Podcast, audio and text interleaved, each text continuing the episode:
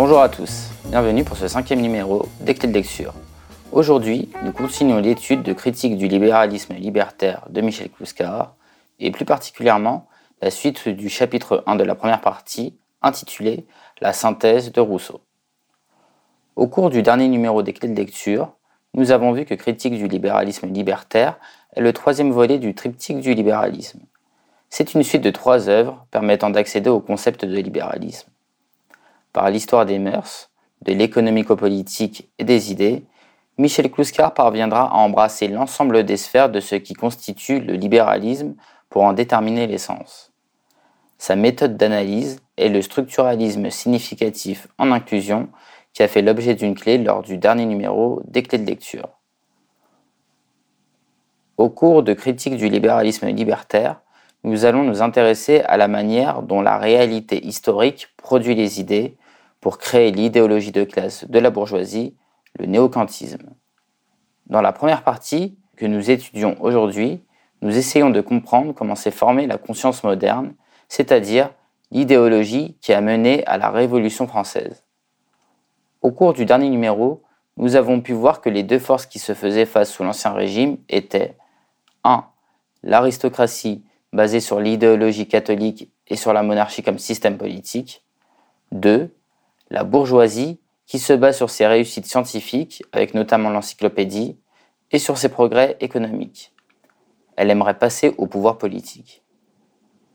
Durant ces numéros des clés de lecture, nous verrons que Jean-Jacques Rousseau ne tombe dans aucun de ces deux camps, mais va être capable d'incarner une troisième voie en établissant la synthèse entre les deux. Nous verrons donc, grand 1, pourquoi Rousseau a été capable d'établir cette synthèse, grand 2, la première et la deuxième clé avec les concepts d'état de nature, état civil, et la volonté générale chez Rousseau. Grand 3, la synthèse de Rousseau l'être suprême, la volonté générale et la psyché. Grand 4. La troisième clé, les concepts de relationnel et de fonctionnel. Grand 5. Rousseau invente le matérialisme historique et dialectique. Grand 6. La psyché. Grand 1. Pourquoi Rousseau a été capable d'établir cette synthèse? On peut se demander comment Rousseau a réussi ce tour de force de trouver la relation dialectique entre les deux précédents termes. C'est que Rousseau est une conscience naturelle opposée à la conscience de la superstructure. Rousseau est un être qui vient du monde de la production, plus précisément du monde de l'artisanat, et il s'est affronté à toute la superstructure, à tout le monde de la culture, le mondain. C'est ainsi qu'il a pu déconstruire tout cet habillage, mais également tout reconstruire en tant que synthèse. Pour comprendre cette synthèse, nous allons d'abord devoir développer deux concepts rousseauistes qui feront l'objet de nos deux premières clés. Grand 2, première et deuxième clé, Rousseau et les concepts d'état de nature, état civil, et Rousseau et le concept de volonté générale. Nous étudierons deux clés d'un coup. D'une part, le concept d'état de nature, état civil, grâce à un texte intitulé Passage de l'état de nature à l'état civil, tiré du contrat social, d'autre part, le concept de volonté générale, grâce à un texte intitulé Du droit du plus fort, également tiré du contrat social. Jean-Jacques Rousseau est un philosophe écrivain genevois, né en 1712 et mort en 1778. S'il est considéré comme un philosophe des Lumières, une étude minutieuse de son œuvre indique qu'il en est en réalité totalement éloigné. En effet, les philosophes des Lumières s'appuie sur l'encyclopédie et les réussites scientifiques pour justifier l'idée de progrès. Un progrès abstrait, car on ne dit pas le progrès de quoi. C'est en réalité la croyance que par l'éloignement de la religion et les évolutions techniques, l'homme se perfectionnera indéfiniment. En bref, le présent est mieux que le passé et l'avenir sera mieux que le présent. On y trouve d'ailleurs une contradiction fondamentale. Pour justifier son progressisme, la philosophie des Lumières doit s'opposer à la religion, soit au catholicisme. Si le catholicisme s'appuie sur Dieu, la philosophie des Lumières prétend s'appuyer sur la nature avec un grand N. D'où une contradiction flagrante. La philosophie des Lumières prétend utiliser le progrès pour revenir à la nature. Si la religion prétend que Dieu fait l'homme et la philosophie des Lumières que la nature fait l'homme, le trait de génie de Rousseau est de se poser entre ces deux termes en disant que c'est l'homme qui fait l'homme. Il invente l'anthropologie, soit la science historique. Ainsi, Rousseau est aussi éloigné de la théocratie monarchiste que du matérialisme positiviste des Lumières, ce qui met un sérieux coup au mythe du bon sauvage chez Rousseau. En effet, la critique souvent adressée à Rousseau est qu'il considère que la nature de l'homme est bonne et qu'il est perverti par la société. Nous allons donc analyser un texte de Jean-Jacques Rousseau s'intitulant Passage de l'état de nature à l'état civil et qui est un des chapitres du contrat social, démontrant que le bon sauvage chez Rousseau est bien un mythe, d'une part, et introduisant au concept d'état de nature et d'état de culture, d'autre part, concepts qui seront fondateurs des philosophies de Hegel et de Marx. Début de citation. Ce passage de l'état de nature à l'état civil produit dans l'homme un changement très remarquable, en substituant dans sa conduite la justice à l'instinct, et donnant à ses actions la moralité qui leur manquait auparavant. C'est alors seulement que la voie du devoir, succédant à l'impulsion physique et le droit à l'appétit, l'homme, qui jusque-là n'avait regardé que lui-même, se voit forcé d'agir sur d'autres principes, et de consulter sa raison avant d'écouter ses penchants quoiqu'il se prive dans cet état de plusieurs avantages qu'il tient de la nature. Il en regagne de si grands, ses facultés s'exercent et se développent, ses idées s'étendent, ses sentiments s'ennoblissent, son âme tout entière s'élève à tel point que si les abus de cette nouvelle condition ne le dégradaient souvent au-dessous de celle dont il est sorti, il devrait bénir sans cesse l'instant heureux qu'il en arracha pour jamais et qui fit d'un animal stupide et borné, fit un être intelligent et un homme. Dans ce passage, Rousseau distingue un état de nature d'un état civil que l'on peut appeler la culture. Le principe est que l'homme est un être organique, un animal biologique. Mais l'homme n'est pas qu'un être fait de chair et de sang. Il est également un animal social. Il est zoon politikon comme l'a qualifié Aristote. Il a substitué dans sa conduite la justice à l'instinct et la voie du devoir a succédé à l'impulsion physique et le droit à l'appétit c'est-à-dire que cet animal a la faculté de se réunir en société pour s'engager dans le processus historique. Au cours de ce processus, l'homme apprend à se maîtriser en maîtrisant la nature. En effet, l'homme naît sans fourrure, sans griffes et est en proie à tous les risques que l'on rencontre dans la nature. Mais sa conscience est telle qu'il est capable de réutiliser ces risques de la nature contre la nature elle-même. Il consulte sa raison avant d'écouter ses penchants, comme dit Rousseau. Il se servira de la fourrure de l'ours qui l'effraie pour se réchauffer. Il se servira du feu qui peut le tuer pour cuire ses aliments. Il se servira du bois des arbres qui l'impressionne pour se faire une habitation et se protéger de la pluie et du vent. Il passe d'un état de nature à un état de culture. Mais ce changement n'est pas un aller simple. L'homme navigue systématiquement entre état de nature et état de culture. Je dois manger pour vivre, c'est une loi de la nature mais je peux manger soit italien, soit marocain, soit japonais, c'est une loi de la culture. De plus, par sa capacité à vivre en société et à transmettre aux autres membres de la société, l'homme est un nain sur des épaules de géant, comme l'a dit Pascal. C'est-à-dire que chaque homme hérite de l'ensemble des découvertes issues du processus historique de son espèce. L'homme des années 2010 bénéficie de l'ensemble des découvertes depuis que l'homme est homme, tandis que le chien d'il y a 30 000 ans est le même que le chien que l'on pourrait chercher à la SPA. Ce texte a fasciné notamment Hegel et Marx. Pour Hegel, le processus historique permet à l'homme de prendre conscience de sa liberté, c'est-à-dire de prendre conscience de sa maîtrise de la nature et rétroactivement de sa propre nature, qui est d'être un être dialectique, c'est-à-dire en constante évolution, en constant changement. Ce processus est ce que Hegel appelle la raison avec un grand R ou l'esprit avec un grand E. De même, Marx, qui a retourné la dialectique de Hegel pour en faire un matérialisme, parlait du processus historique comme recul des barrières naturelles. On peut préciser que recul ne veut pas dire négation. Cette précision est importante car toute une école pseudo-marxiste s'est servie des thèses de Marx pour nier la nature humaine on en voit les déchets deux siècles plus tard avec la théorie du genre qui prétend que la nature n'existe pas et qu'un homme, biologiquement parlant, peut se considérer comme femme. Après ce développement, nous pouvons comprendre un autre texte très révélateur de la pensée rousseauiste qui nous permettra d'introduire à la notion de volonté générale. C'est un autre chapitre du contrat social intitulé Du droit du plus fort. Le plus fort n'est jamais assez fort pour être toujours le maître, s'il ne transforme sa force en droit et l'obéissance en devoir. De là le droit du plus fort, droit pris ironiquement en apparence et réellement établi en principe. Mais ne nous expliquera-t-on jamais ce mot? La force est une puissance physique. Je ne vois point quelle moralité peut résulter de ses effets. Céder à la force est un acte de nécessité, non de volonté. C'est tout au plus un acte de prudence. En quel sens pourra-ce être un devoir? Supposons un moment ce prétendu droit. Je dis qu'il n'en résulte qu'un galimatia inexplicable, car sitôt que c'est la force qui fait le droit, l'effet change avec la cause.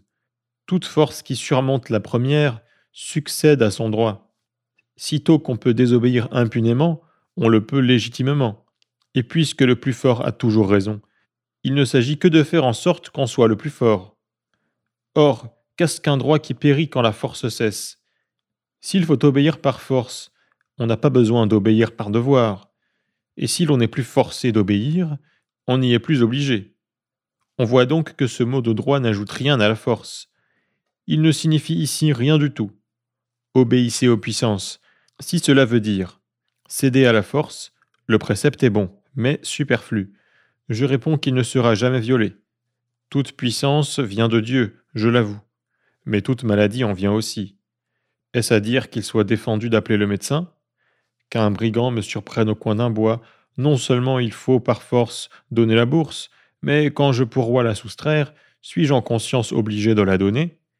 Car, enfin, le pistolet qu'il tient est aussi une puissance. Convenons donc que force ne fait pas droit, et qu'on est obligé d'obéir qu'aux puissances légitimes. Ainsi, ma question primitive revient toujours. Dans ce texte, Rousseau nous montre que l'expression droit du plus fort ne veut rien dire. Si une autorité est forte, je lui obéis par un acte de nécessité, non de volonté. Donc, c'est une autorité non légitime, car si je deviens le plus fort, je n'aurai plus à lui obéir et deviendrai la nouvelle autorité. Sitôt que l'on peut désobéir impunément, on le peut légitimement. Donc, le droit devient la force, et le droit du plus fort est juste la force.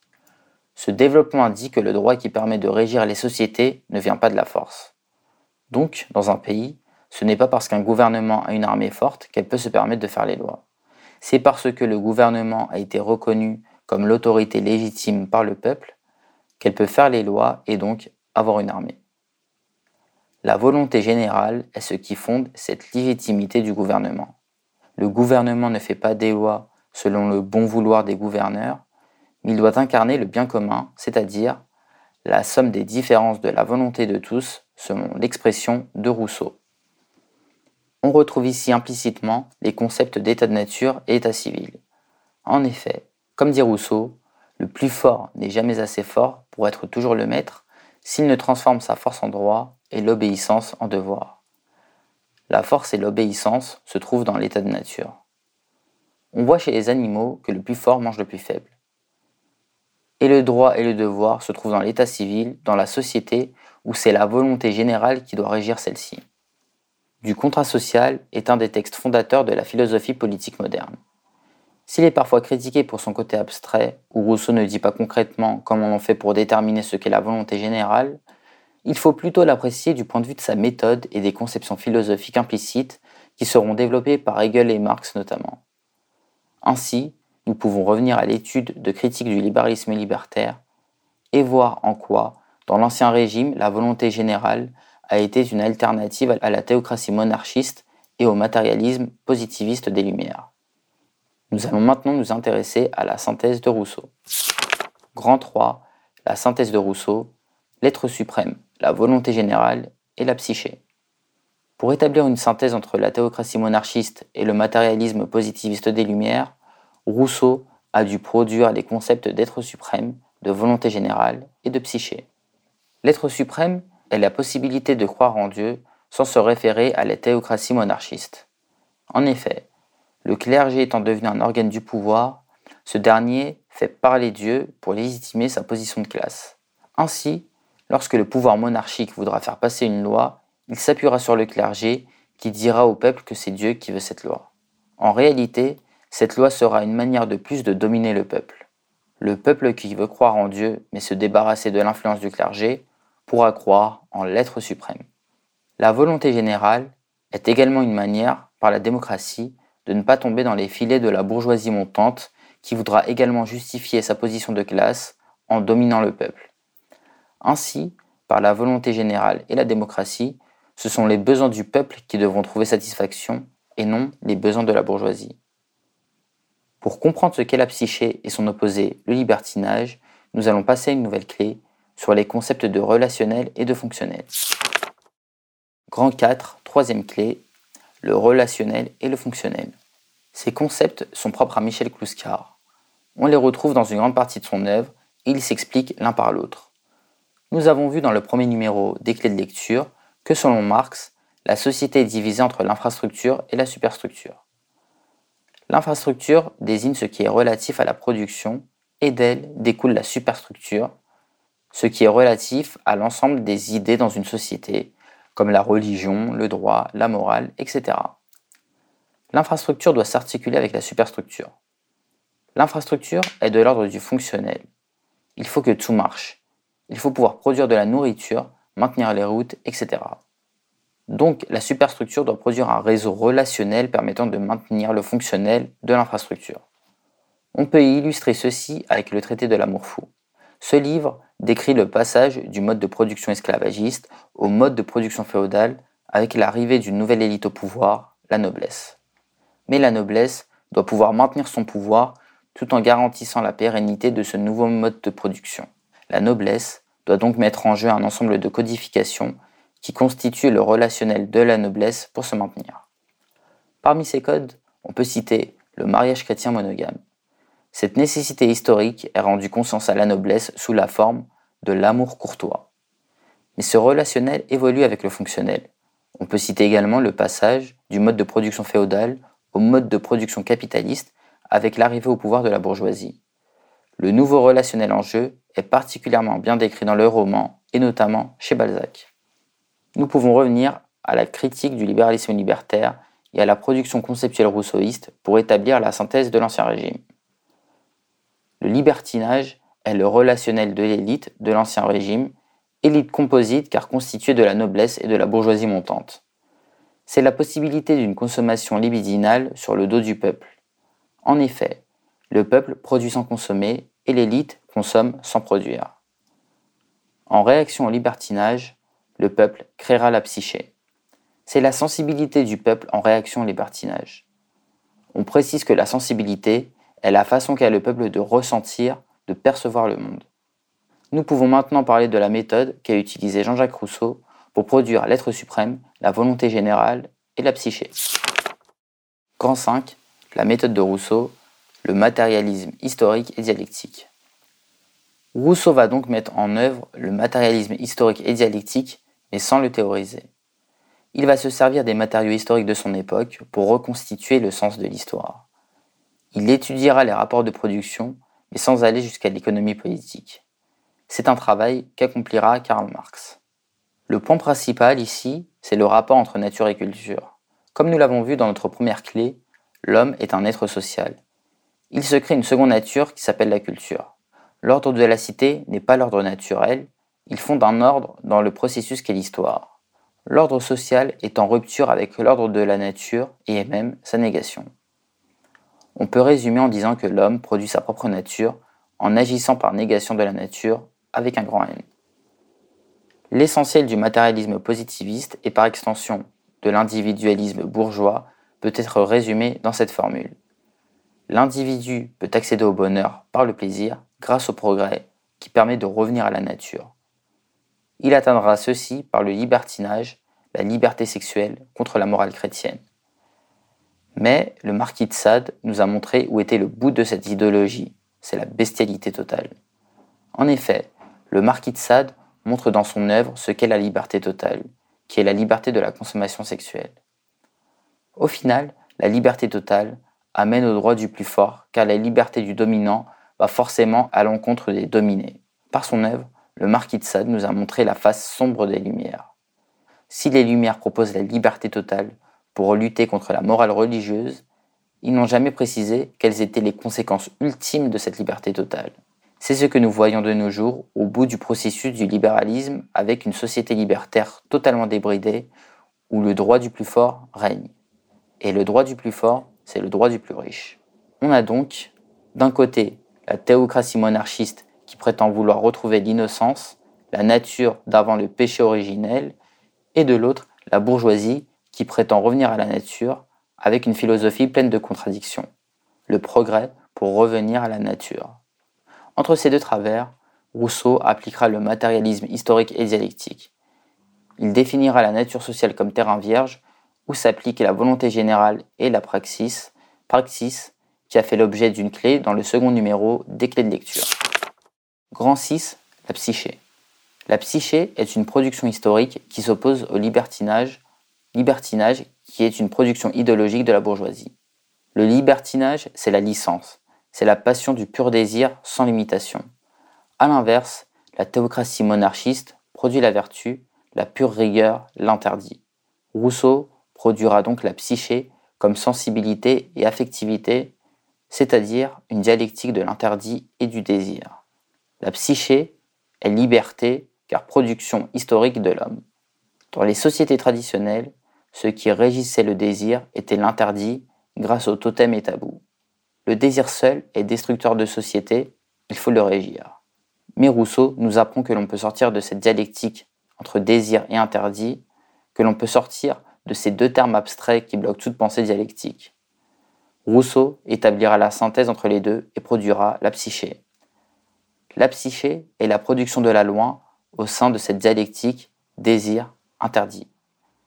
C'est elle qui crée la liberté de l'homme, qui n'est pas une liberté abstraite qui ramène au libertinage, au sadisme, mais une liberté déterminée par la volonté générale et le bien commun. La psyché crée un désir, mais un désir régulé, maîtrisé. C'est le parcours de la subjectivité qui s'achève dans le politique. On passe de l'état de nature à l'état civil.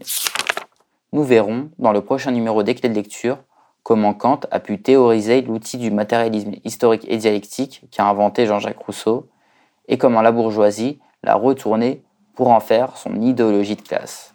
Merci à tous.